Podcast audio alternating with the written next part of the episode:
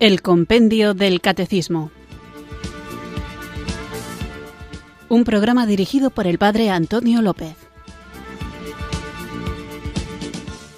Muy buenas tardes, queridos oyentes de Radio María. Recibid un cariñoso saludo desde Irurzun, en Navarra, quienes sintonizáis una tarde más esta radio que cambia vidas, esta emisora de la Virgen, Radio María, para escuchar el programa El Compendio del Catecismo, nuestro espacio diario de formación católica en el que tratamos de conocer la fe que queremos vivir, compartir y defender. Tenemos claro ojalá tuviéramos claro al menos que la vida cristiana va de cómo ser feliz. Y una felicidad solamente puede ser plena cuando no existe la posibilidad de perderla. Por eso, cuando hablamos de felicidad en el sentido cristiano, cuando hablamos de bienaventuranza, nos estamos refiriendo a esa bienaventuranza, a esa felicidad que no se limita solo a esta vida, sino que aspirando al cielo se empieza a pregustar ya aquí en la tierra. Vamos a continuar hablando de las bienaventuranzas y para que nos dé tiempo a profundizar en algo que nos implica tanto, que nos atañe y nos importa, nos interesa tanto como la propia felicidad, comenzamos ya el contenido del programa, no sin antes invocar a quien llena nuestro corazón de gozo, que es el Espíritu de Dios que se derrama en nuestros corazones. Así que vamos ya juntos a invocar el don del Espíritu Santo.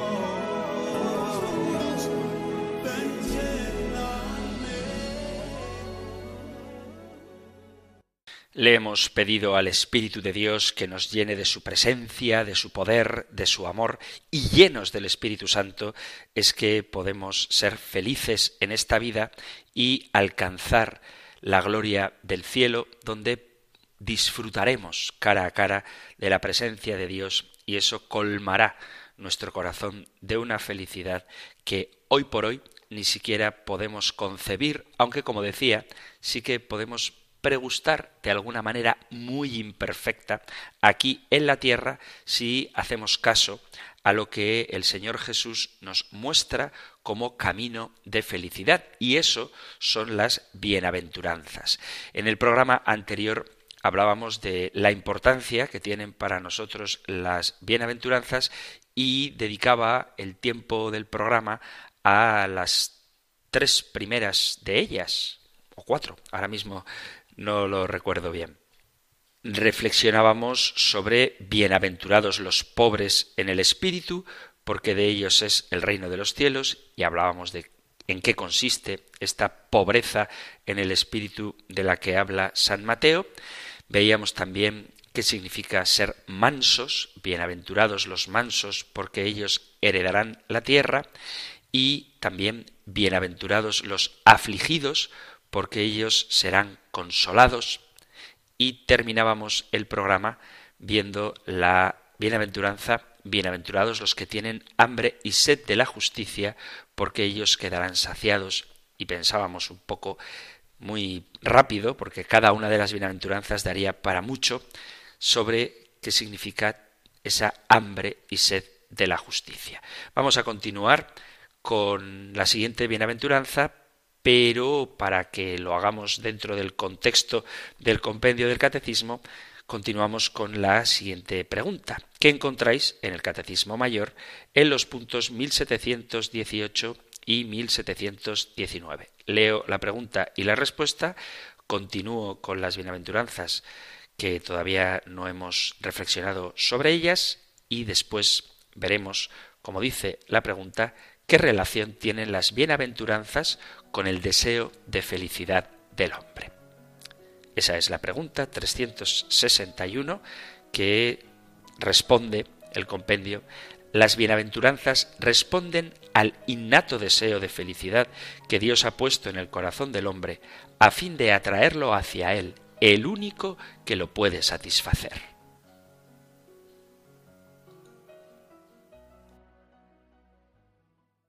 Sabiendo, como dice el compendio del Catecismo, que sólo Dios puede satisfacer el corazón del hombre, ¿qué debemos hacer para sentir esta plenitud? Pues lo que debemos hacer, según Jesús, es vivir las bienaventuranzas.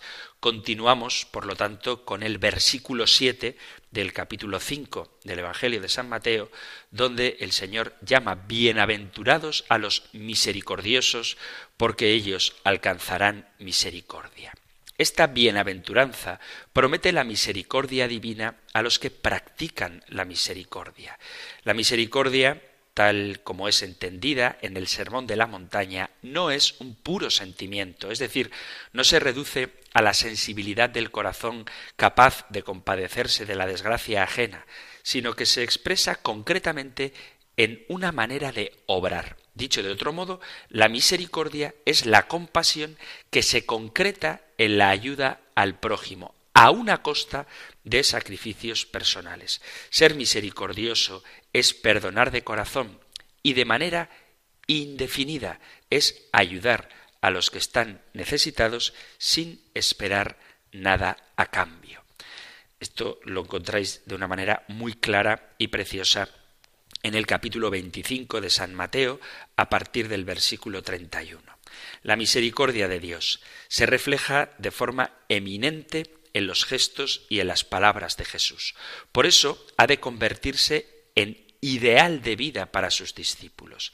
Jesús revela la misericordia del Señor con los pobres, Dice el evangelista San Lucas capítulo 4 versículo 18, El Espíritu del Señor está sobre mí porque me ha ungido para anunciar a los pobres la buena nueva, me ha enviado a proclamar la liberación a los cautivos y la vista a los ciegos, para dar libertad a los oprimidos.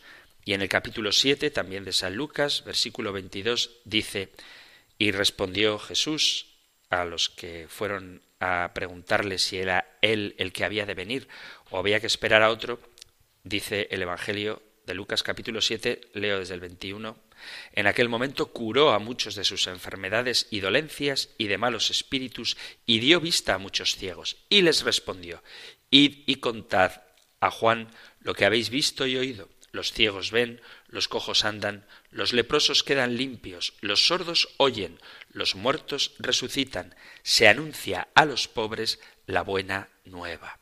Jesús muestra su misericordia con los pecadores, sigo en el capítulo 7 de San Lucas, y dice el versículo 34, ha venido el Hijo del Hombre que come y bebe y decís, ahí tenéis a un comilón y un borracho, amigo de publicanos y pecadores, y la sabiduría se ha acreditado por todos sus hijos. Cito esto porque llaman a Jesús amigo de publicanos y pecadores.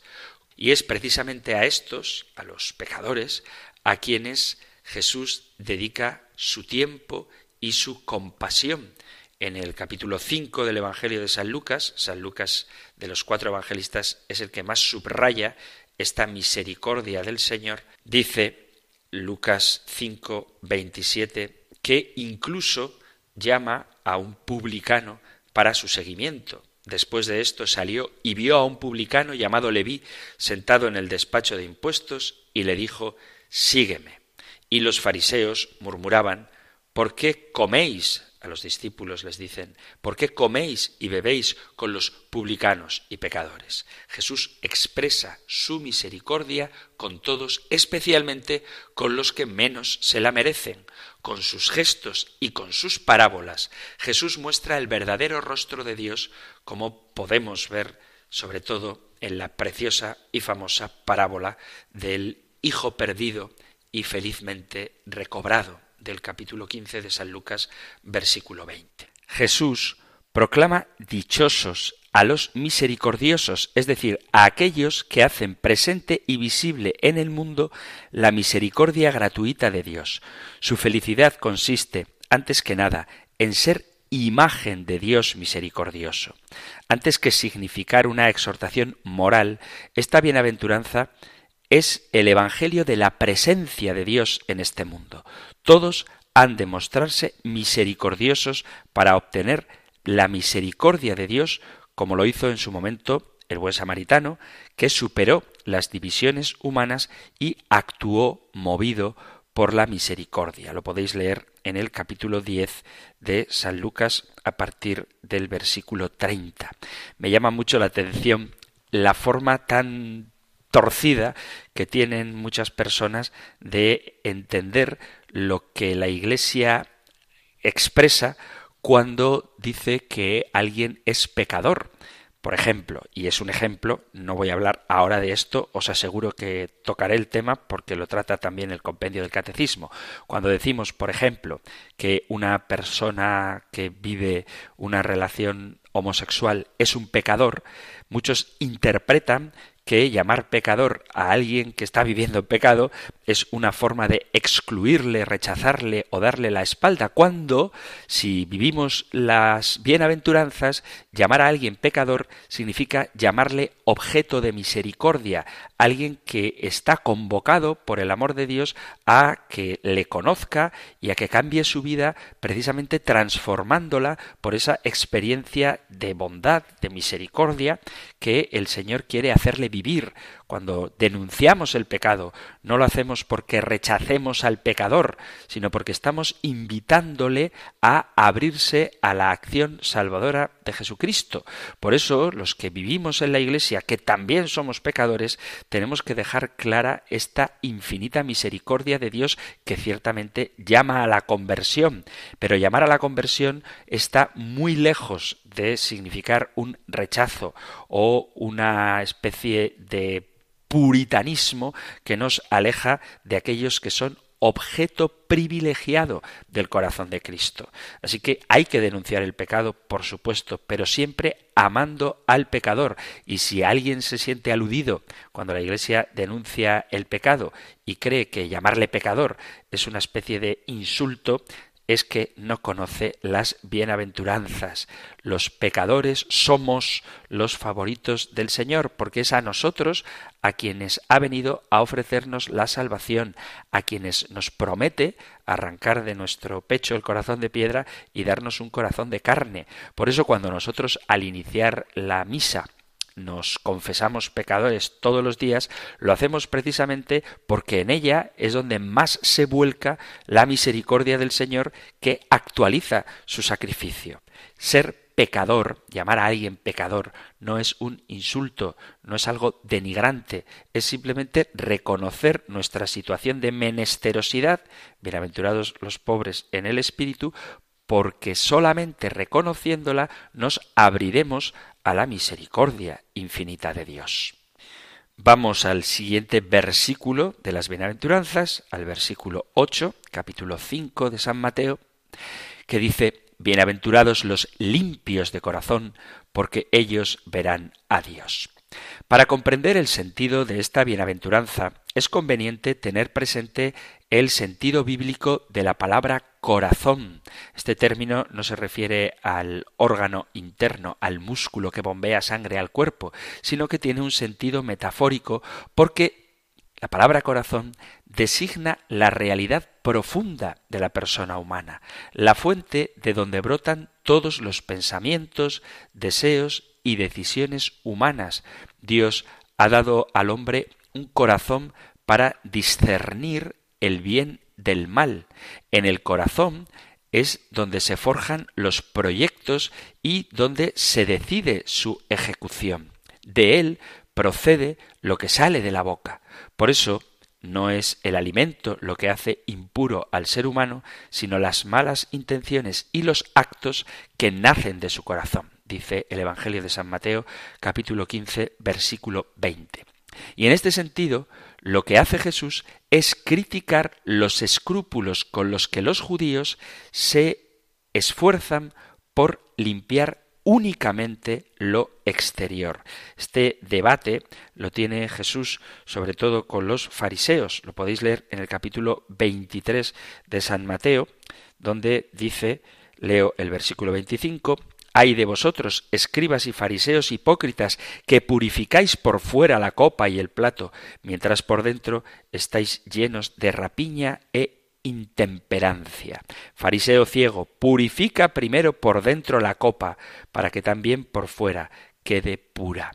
Esta bienaventuranza a los limpios de corazón lo que hace es glorificar a los de corazón limpio, porque ellos verán a Dios. Por limpio de corazón se entiende a quienes, depuesta la impureza del pecado, se han limpiado de toda mancha y han agradado a Dios con obras de fe y de justicia. Es muy útil para entender esto recurrir al Salmo 51, donde dice, a partir del versículo 4, lava a fondo mi culpa, limpia mi pecado, pues yo reconozco mi culpa, tengo presente mi pecado, contra ti, contra ti solo pequé, cometí la maldad que aborreces. Y luego dice, mira que en la culpa nací, pecador me concibió mi madre, y en el versículo nueve, rocíame con el hisopo y quedaré limpio, lávame y quedaré más blanco que la nieve, devuélveme el gozo y la alegría, que se alegren los huesos quebrantados. Los limpios de corazón, que el Señor muestra como bienaventurados en esta perícopa, en este versículo, son los que, viviendo en la fe del Señor con espíritu puro y con conciencia íntegra, merecen en un futuro cercano, en el reino celestial, contemplar al Rey de la Gloria, ya no como en un espejo enigmático, sino cara a cara, como corresponde a los hijos de Dios. Así lo dice el apóstol San Pablo en la primera carta a los Corintios, en el capítulo 13, versículo 12. Ahora vemos en un espejo, en enigma, entonces veremos cara a cara. Ahora conozco de un modo parcial, pero entonces conoceré como soy conocido. El que tuviere perfecta limpieza de alma y mortificare en todos sus pasiones, virtud en que consiste la verdadera santidad que agrada a Dios, ese sin duda es limpio de corazón. Sin embargo, tan importante como la cualidad de la limpieza integral que determina la bienaventuranza es el premio que se ofrece, el ver a Dios. Ver a Dios es el anhelo de todos los grandes hombres de Israel, tal y como deseaba Moisés, dice el libro del Éxodo en el capítulo 33, versículo 18. Entonces dijo Moisés, Déjame ver tu rostro, por favor. Y Yahvé le contesta, Yo haré pasar ante tu vista toda mi bondad y pronunciaré delante de ti el nombre de Yahvé pues hago gracia a quien hago gracia y tengo misericordia con quien tengo misericordia. También Elías deseaba ver el rostro de Dios. Lo podemos ver en el profeta Elías, que está en el libro de los Reyes, en el primer libro de Reyes, en el capítulo 19. Dice así, leo Reyes, primer libro de Reyes, capítulo 9, perdón, capítulo 19, capítulo 19, a partir del versículo 9. Allí entró en la cueva y pasó en ella la noche. Le fue dirigida la palabra de Yahvé que le dijo, ¿Qué haces aquí, Elías? Él dijo, Ardo en celo por Yahvé Dios Sebaot, porque los israelitas han abandonado tu alianza, han derribado tus altares y han pasado a espada a tus profetas. Quedo yo solo y buscan mi vida para quitármela le dijo, Sal y ponte en el monte ante Yahvé. Y he aquí que Yahvé pasaba. Hubo un huracán tan violento que hendía las montañas y quebrantaba las rocas ante Yahvé. Pero no estaba Yahvé en el huracán. Después del huracán, un temblor de tierra. Pero no estaba Yahvé en el temblor. Después del temblor, fuego. Pero no estaba Yahvé en el fuego. Después del fuego, el susurro de una brisa suave. Al oírlo, Elías cubrió su rostro con el manto, salió y se puso a la entrada de la cueva. Elías ansía ver el rostro de Dios y el Señor se le presenta en esa brisa suave. La motivación de esta bienaventuranza evangélica tiene una clara connotación. El corazón limpio de pecado y de prejuicios puede llegar a ver a Jesús como el Mesías enviado por Dios. Por eso la motivación de esta bienaventuranza proclamada por Jesús se abre, como todas, a una perspectiva escatológica. Con ella se anuncia que los de corazón limpio heredarán la tierra, tantas veces descrita en términos de una visión de Dios. Dice el apóstol San Juan en su primera carta, primera carta de Juan capítulo 3 versículo 2.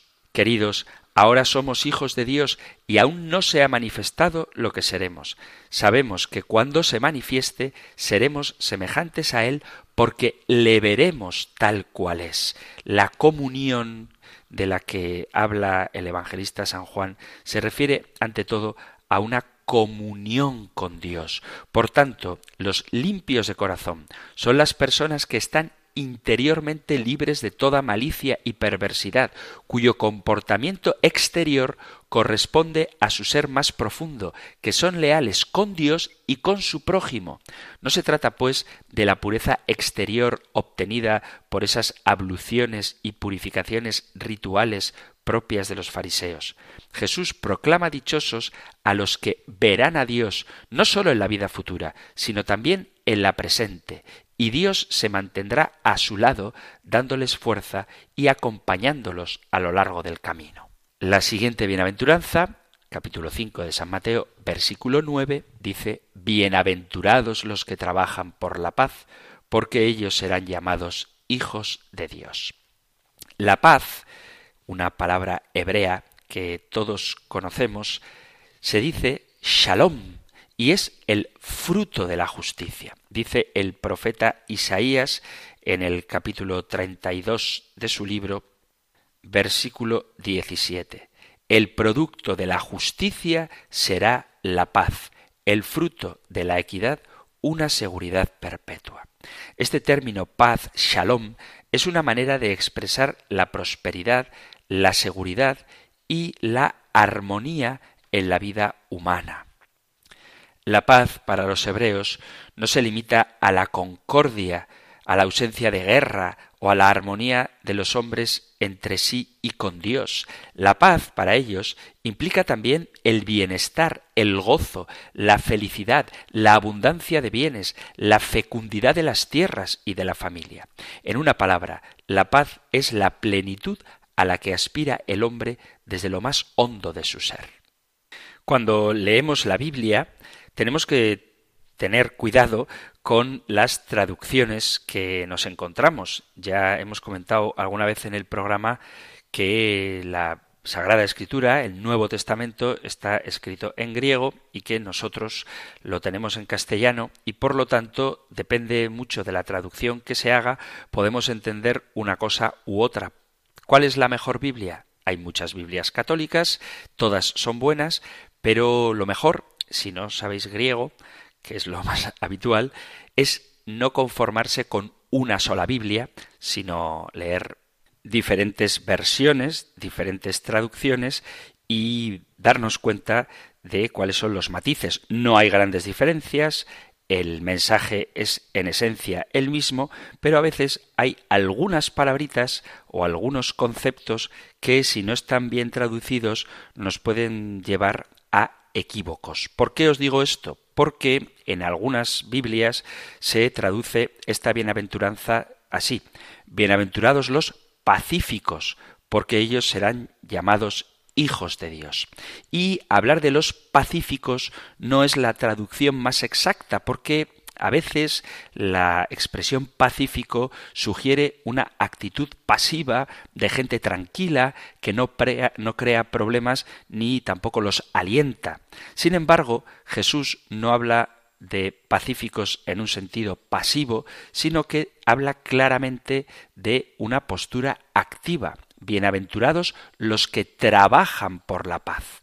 En cierto modo, esta bienaventuranza se relaciona con la de bienaventurados los mansos, los no violentos, pero da un paso más. Se trata de personas que luchan por la paz, que buscan transmitir este sentimiento a quienes lo rodean.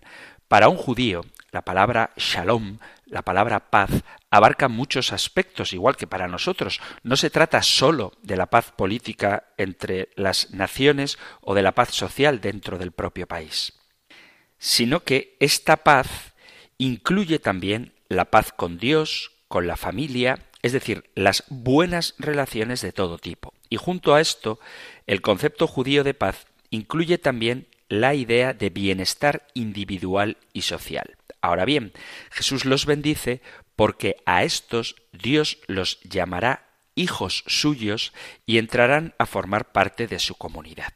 En la perspectiva de San Mateo, los primeros beneficiarios de la búsqueda de la paz son los miembros de la Iglesia, cuya relación debe estar inspirada en la ayuda recíproca y en el perdón de las ofensas. Lo podéis leer en todo el capítulo 18 de San Mateo.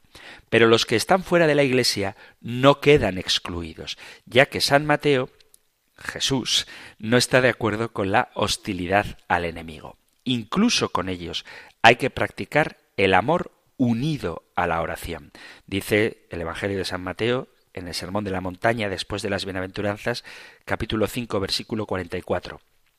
Amad a vuestros enemigos, orad por vuestros perseguidores, así seréis llamados hijos del Padre que está en el cielo. Por lo tanto, los que siembran la paz están sembrando las bases del porvenir futuro, en un sentido escatológico. Ellos serán llamados hijos de Dios. Ojo, que esta promesa no pretende postergar la filiación divina de los creyentes situándolos únicamente en el más allá o al final de los tiempos. Lo mismo que para el israelita, el cristiano se sabe autorizado a llamar Padre a Dios ya en este mundo. De ahí que Jesús nos enseñe a orar dirigiéndonos a Dios como Padre nuestro. Por eso, quien lucha por la paz no se limita únicamente a no devolver mal por mal, sino que su compromiso supone un grado muy alto de entrega a Dios que se materializa en el amor al prójimo. Entonces, la paz es el resumen de los bienes que Jesús deja en herencia a quienes creen en él. Dice en el capítulo 14 de San Juan, versículo 27, La paz os dejo, mi paz os doy. No os la doy yo como la da el mundo, que no se turbe vuestro corazón ni se acobarde. Esta paz por la que debemos trabajar no es simplemente la ausencia de guerras, sino todo el bienestar, toda la armonía y la concordia que Cristo ha venido a traernos. De ahí que el Señor resucitado se presente a sus discípulos con este precioso saludo. Paz a vosotros. Vamos con Bienaventurados los perseguidos por causa de la justicia, porque de ellos es el reino de los cielos. Versículo 10. Las primeras bienaventuranzas se referían a los sufrimientos presentes, los pobres, los afligidos, los hambrientos. Ahora estamos frente a una bienaventuranza que se refiere a los sufrimientos futuros, esta octava bienaventuranza tiene la misma motivación que la primera. A los pobres en el espíritu y a los perseguidos por practicar la justicia se les promete el reino de los cielos. Por lo tanto, esta bienaventuranza se refiere a las personas que intentan ser fieles a Dios y que son perseguidos a causa de su fidelidad. El mejor ejemplo es el mismo Jesús, que fue criticado, acusado y condenado injustamente a muerte por haber sido fiel a Dios. La bienaventuranza supone que los discípulos de Jesús pertenecen todavía al mundo judío, ya que el lazo que les une a él, a Jesús, provoca relaciones hostiles y son vistos como malos judíos, que merecen ser excluidos y expulsados de su comunidad. Por lo tanto, los elementos de esta última bienaventuranza son el sufrimiento de los perseguidos, la felicidad de los mismos y la persecución por causa de Jesucristo la persecución por Cristo, viene a darle un sentido pleno a la bienaventuranza, indicando el motivo de felicidad y determinando que se aplique a los discípulos de Jesús que sufren por su causa, siendo esta característica cristológica el punto principal de contraste con las demás bienaventuranzas. Jesús es el motivo que produce el gozo en medio de la persecución y del sufrimiento. No es el hecho de ser perseguido lo que nos causa gozo, sino el hecho de ser perseguidos por causa de Jesucristo. En el Antiguo Testamento aparece ya el tema del justo perseguido como una afirmación de la bienaventuranza definitiva. Lo podemos leer en el libro de la sabiduría, en el capítulo 2 al 5. Todo eso, no lo voy a leer porque es muy largo, pero de esos tres capítulos, capítulo 2, 3, 4 y 5 del libro de la sabiduría, muestran esta idea, la felicidad del que es perseguido a causa de la justicia. Y también lo podemos ver en el primer libro de Macabeos, en los capítulos 6 y 7, todos los capítulos. Además, se describe también en el Antiguo Testamento el gozo después del sufrimiento. En el profeta Isaías, en el capítulo 35, podemos leer, como esto solo es un versículo, sí que lo leo, dice capítulo 35, versículo 10. Los redimidos de Yahvé volverán a entrar en Sión entre aclamaciones, y habrá alegría eterna sobre sus cabezas. Regocijo y alegría les acompañarán. Adiós, penar y suspiros. El mismo profeta Isaías, en el capítulo 51, vuelve a repetir esta idea en el versículo 11.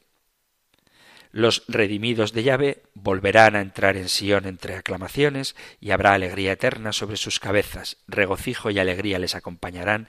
A Dios el penar y los sufrimientos. No me he equivocado y he vuelto a leer el versículo anterior, sino que dice lo mismo el capítulo 35 y el versículo y el capítulo 51. Y también en Isaías capítulo 61 leemos en el versículo 7 por cuanto su vergüenza había sido doble y en lugar de afrenta gritos de regocijo fueron su herencia. Por eso en su propia tierra heredarán el doble y tendrán ellos alegría eterna. Atención, no el gozo en el sufrimiento, sino el gozo después de esta experiencia de sufrimiento. Ahora con Jesús empieza una nueva invitación, llamar al gozo exultante en el sufrimiento. Lo nuevo es el motivo, el sufrimiento soportado por su causa. En el Antiguo Testamento se augura un gozo después del sufrimiento en el Nuevo Testamento, en las bienaventuranzas, se promete un gozo en el sufrimiento por causa de Cristo. Las bienaventuranzas no son afirmaciones temporales, sino que están vinculadas internamente con la inauguración del reino de Jesús. Él no dice, como si se tratara de frases de un sabio que son bienaventurados por ser pobres, afligidos o perseguidos, lo cual sería algo que contradice la experiencia humana. Nadie disfruta de la pobreza, la aflicción o la persecución, sino que son bienaventurados porque Jesús y su reino están aquí y que ese reino les pertenece. La expresión reino de los cielos en San Mateo ha de entenderse como un modo de no utilizar el sagrado nombre de Dios. Es así que los pobres de espíritu y los perseguidos por causa de Jesucristo son felices por saber que Dios les pertenece, que Dios es su modelo, ya que Él es el Padre, protector y la única posesión. Por otro lado, subraya la unidad de Dios. Él es el único Señor. Los pobres están llamados ya a ser bienaventurados, porque con la instauración del reino se pone fin a su miseria y los perseguidos tendrán una gran recompensa al final en el cielo. Por tanto, el reino de los cielos no se encuentra en ningún mapa de este mundo. Su lugar está en el interior del ser humano. Allí crece y desde allí actúa. Esta bienaventuranza tiene una clara referencia cristológica. Jesús ha asumido con grandeza y generosidad la misión que le ha sido confiada. La fidelidad a esta misión le va a llevar a la muerte. Por eso Jesús es el modelo de los mártires y el apoyo de todos los perseguidos por mantenerse firmes en la fe. También nos recuerda la vocación y la misión de la Iglesia, que es superar la tentación de acomodar el mensaje de Jesús a nuestros criterios y de conformidad con las maneras del mundo. Eso sería traicionar el mensaje y los criterios de Jesucristo y quizá sea el peor pecado que pueda cometer la Iglesia. Por lo tanto, la bienaventuranza de los perseguidos nos lleva a reconocer que el seguimiento de Jesús exige una radicalidad tal que con mucha frecuencia podrá llevar a sus seguidores a sufrir la persecución. Los discípulos de Jesús han de estar dispuestos a aceptar el martirio es decir, a dar el testimonio que siempre comporta la fe, que invariablemente se opone a las directrices de las sociedades mundanas que propugnan otros valores y cuando el Evangelio se anuncia tal y como éste nos ha sido revelado, se concluye con la persecución y la muerte. Ahora bien, si no les está reservado el martirio de sangre, entonces habrá que afrontar con mucha frecuencia el martirio diario de la exclusión o del ridículo. Es preciso insistir en esa vocación de aceptar y llevar la cruz. A la luz de esta bienaventuranza, es preciso considerar que en la vocación cristiana entra el don de Dios y la tarea humana de la fidelidad a la llamada. Esta fidelidad debe concretarse en la aceptación a la vez heroica y humilde de la persecución y el martirio. El discípulo de Jesús es consciente que el seguimiento es hacer el mismo camino de la cruz del Maestro. Entonces se es feliz por causa de esta persecución, de esta ridiculización o exclusión generada por el seguimiento fiel y radical a la causa de Jesús y a la persona de Jesús. Tratando de hacer una visión de conjunto, podemos subrayar que las bienaventuranzas nos hablan de cuáles son las personas que pueden entender y aceptar el mensaje de Jesús, aquellas que, sin miedo ni cálculos, se van incorporando a la comunidad cristiana. Esto significa que las bienaventuranzas no son un código de conducta moral que dice tienes que actuar así si quieres ser cristiano, sino que más bien es una exposición de situaciones y de actitudes ante la vida que permiten entender el Evangelio y entusiasmarse con la palabra de Jesús. Pero al tratarse de valores que Jesús estima, no hay ninguna duda de que las bienaventuranzas se convierten en un modelo de vida que debemos esforzarnos por imitar para alcanzar la felicidad.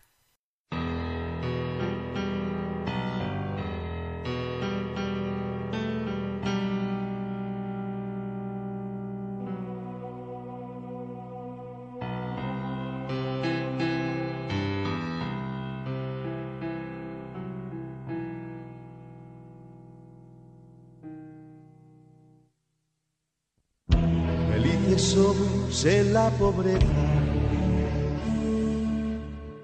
Si en nuestras manos hay amor de Dios, si nos abrimos a la esperanza, si trabajamos en hacer el bien. Felices somos en la humildad si como niños sabemos vivir, será nuestra heredad la tierra, la tierra.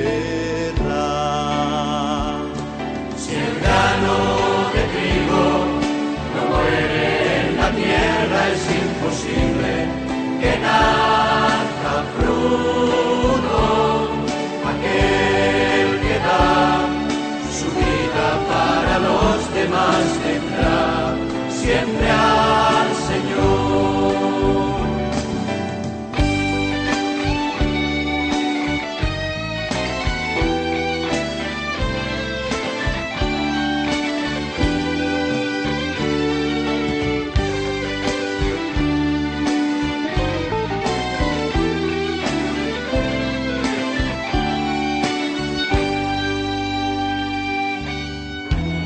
Felices somos si compartimos,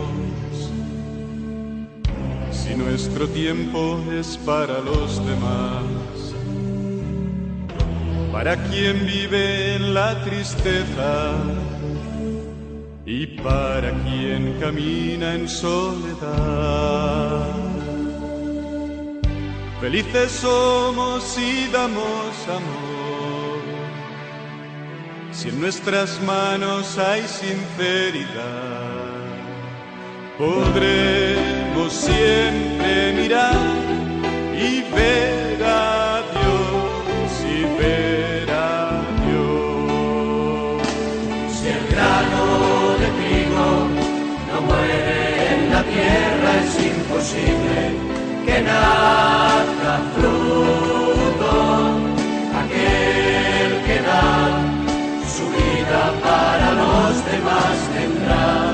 siempre al Señor.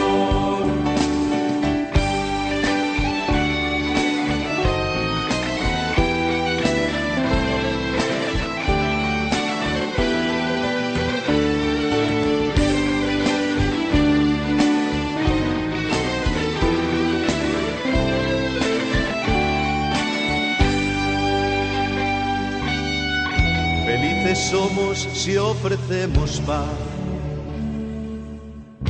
y nuestra voz denuncia la opresión. Si desterramos odio y rencores, será más limpio nuestro corazón. felices somos en la adversidad. Si nos persiguen cuando no hay razón, la vida entonces tendrá sentido en Dios, sentido en Dios. Si el grano de trigo no muere en la tierra, es imposible que nazca fruto aquel que da su vida para los demás tendrá siempre al Señor.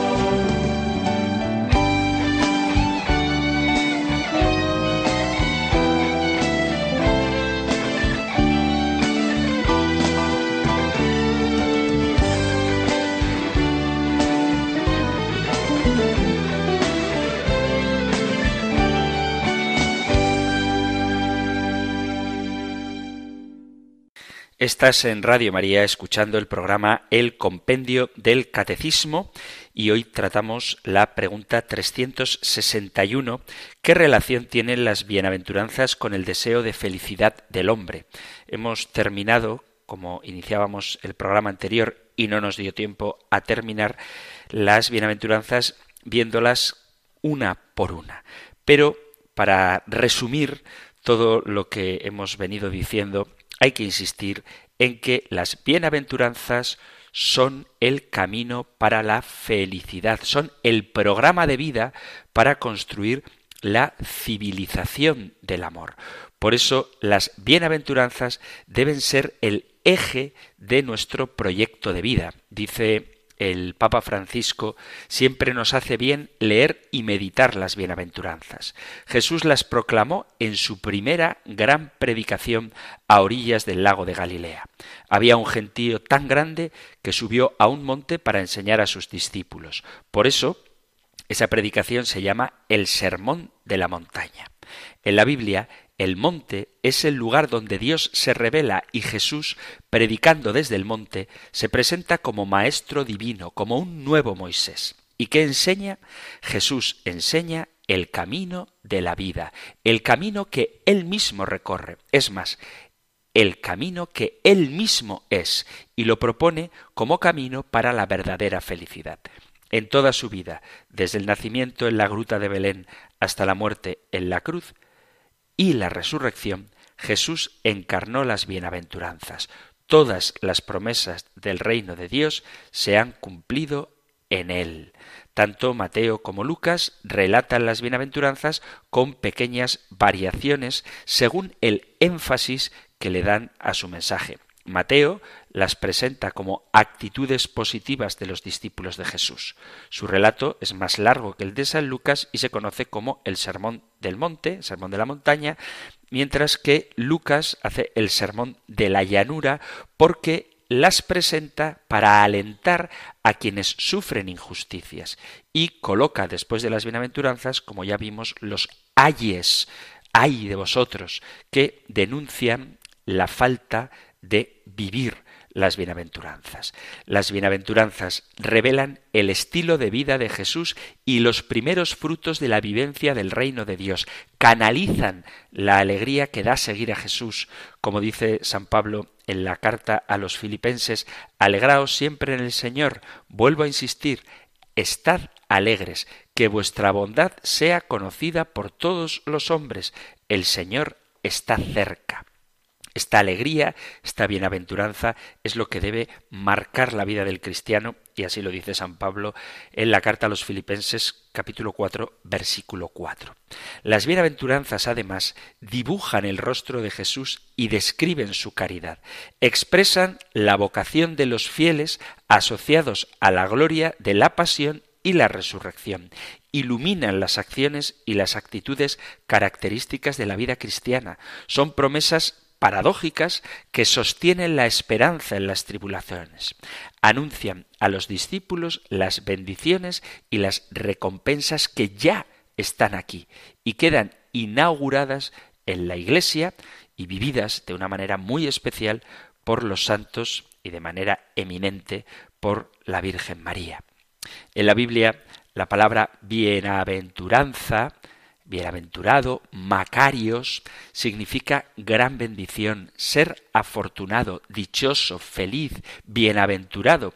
En general, asociamos estas palabras con los relatos de Mateo y Lucas de las bienaventuranzas, pero este término Macario se utiliza con mucha frecuencia en el Nuevo Testamento.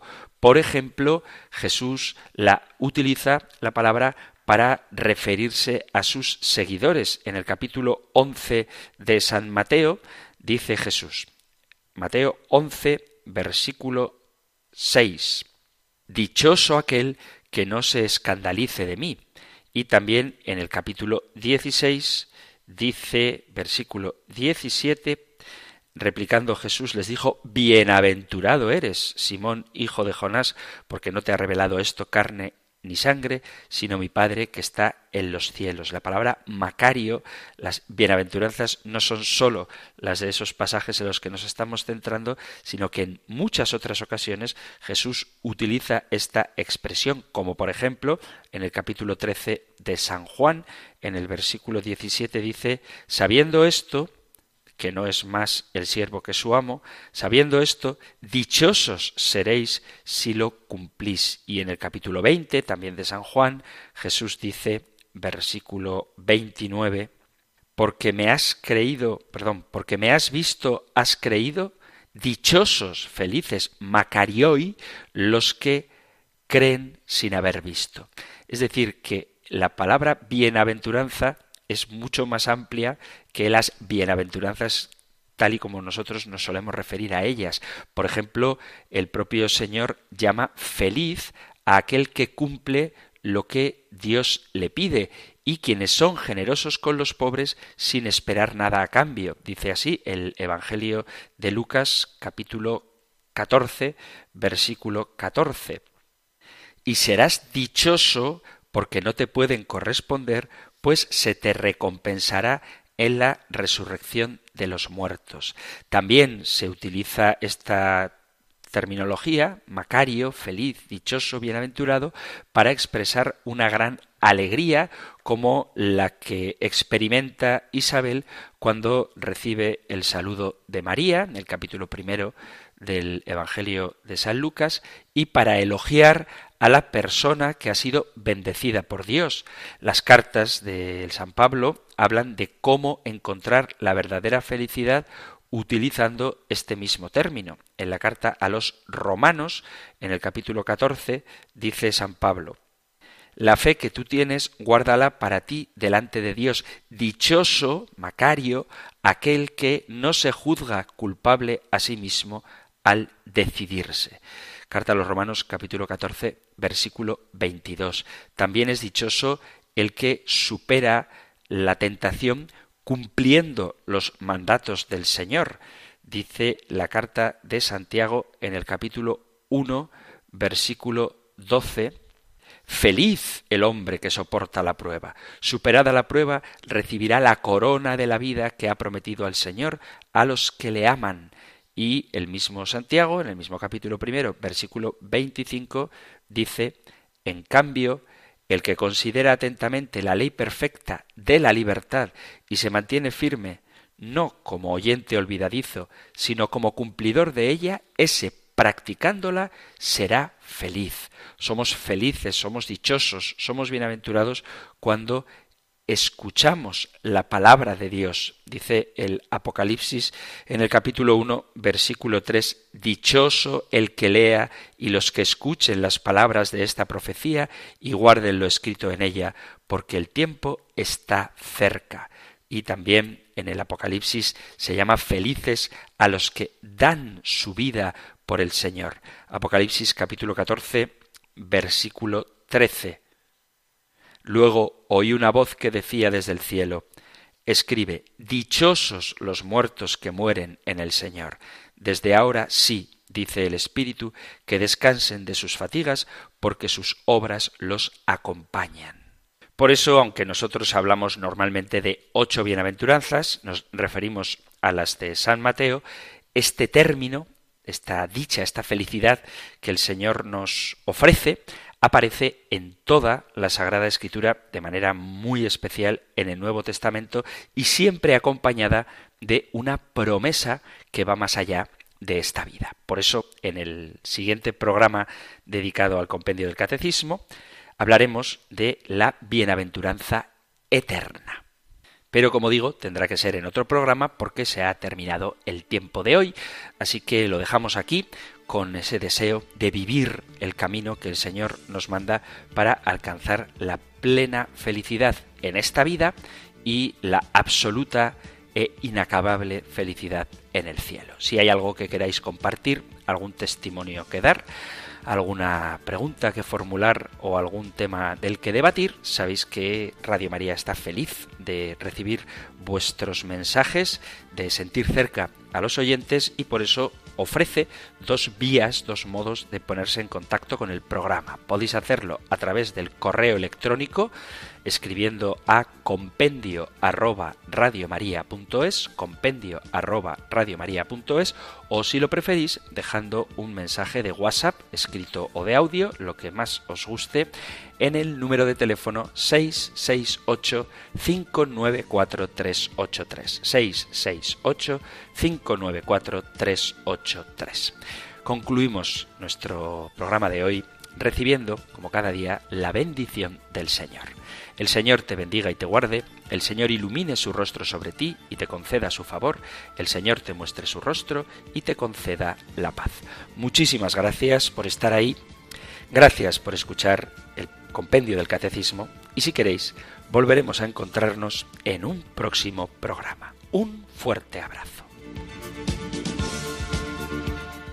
El compendio del catecismo un programa dirigido por el padre Antonio López.